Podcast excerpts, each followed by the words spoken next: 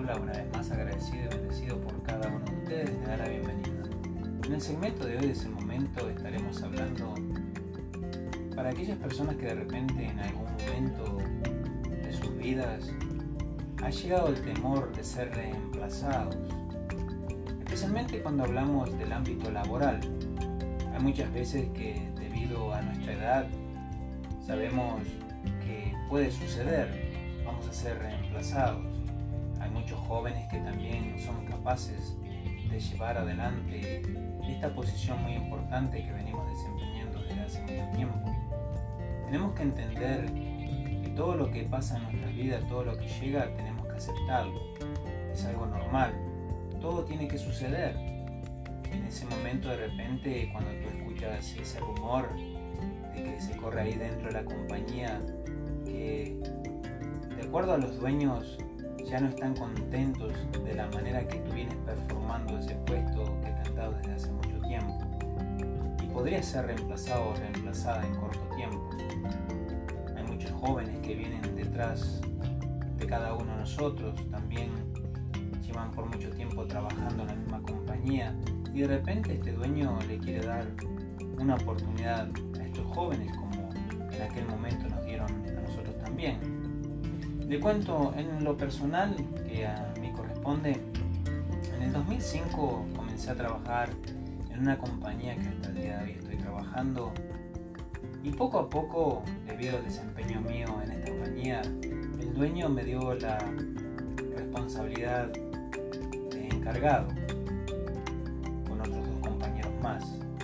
Después de mucho tiempo, después de casi 10 años de estar desempeñando esta labor, siempre le mencionaba al dueño de que aparte de mí, él siempre tenía que tener a otra persona preparada porque nunca se sabe lo que puede pasar en la vida. Pero él no quería escuchar nada de esto porque él siempre me mencionaba que no confiaba en nadie más, que él no creía que había otra persona capaz ahí dentro de esa compañía que pudiera desempeñar la tarea como yo estaba haciéndolo. Yo me sentía muy halagado, pero nunca Nunca tuve el temor de que en algún momento podía ser reemplazado, porque sabemos que algo puede venir a nuestras vidas. Yo siempre lo, tenía muy claro en mi mente. Resulta que en el 2017, camino al trabajo, fui atropellado por un auto. Estuve dos años y medio fuera del trabajo. El dueño de esta compañía forzadamente tuvo que preparar a otro compañero que yo ya sabía desde mucho tiempo que él podía desempeñar esta posición en esta compañía, porque yo ya lo había mencionado, darle oportunidad a este muchacho, pero no quería escuchar nada de eso, por eso lo repito. Las cosas que pasan pasan por una razón, por eso lo repito, porque a veces tenemos demasiado estrés en nuestras vidas. Hay muchas responsabilidades que te dan de repente en esta compañía y cada vez te exigen y te exigen mucho más siempre te quieren pagar el mismo salario. Realmente lo que sucedió conmigo, estoy muy agradecido también de la vida y con Dios. ¿Saben por qué? Yo lo veo desde este punto de vista.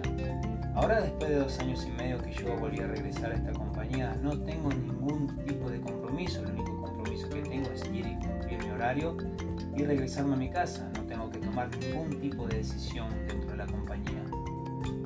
Este compañero que ya hace tiempo está performando como encargado y lo está haciendo al 100%, pero me ha mencionado muchas veces que quiere tirar la toalla porque siente demasiada presión.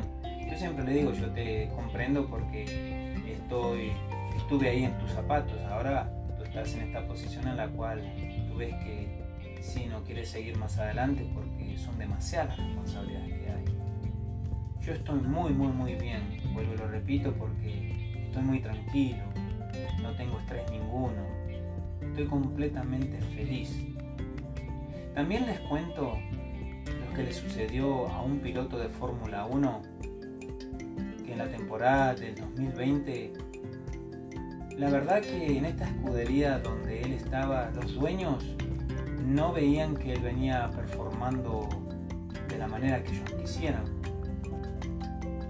había subido, subido al podio como mejor segundo y tercero, pero nunca había ganado un campeonato.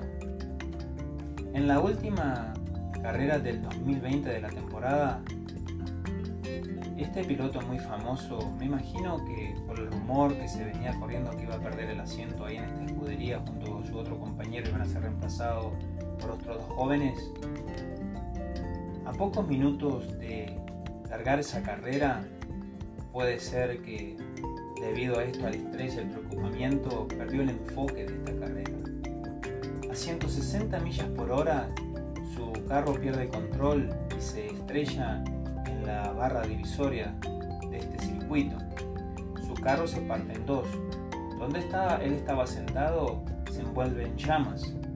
Estuvo 45 segundos adentro de esas llamas. Milagrosamente fue rescatado. Muchas personas pensaban que él no iba a poder sobrevivir, no iba a poder salir con vida de este accidente. Vuelvo y repito, fue rescatado milagrosamente con solamente quemadura en ambas de sus manos. Gracias a este traje especial que llevan hoy en día los corredores de Fórmula 1, gracias a esta tecnología estuvo a prueba de fuego, no sufrió ningún otro tipo de quemaduras ni en su cara ni en su cuerpo. Después de haber salido del hospital, después de haber sido tratado, dio gracias a todas las personas que habían estado ahí en ese rescate, que lo habían sacado de dentro de las llamas, y mencionó algo muy importante, él ahora veía la vida desde otro punto de vista, apreciaba mucho más la vida.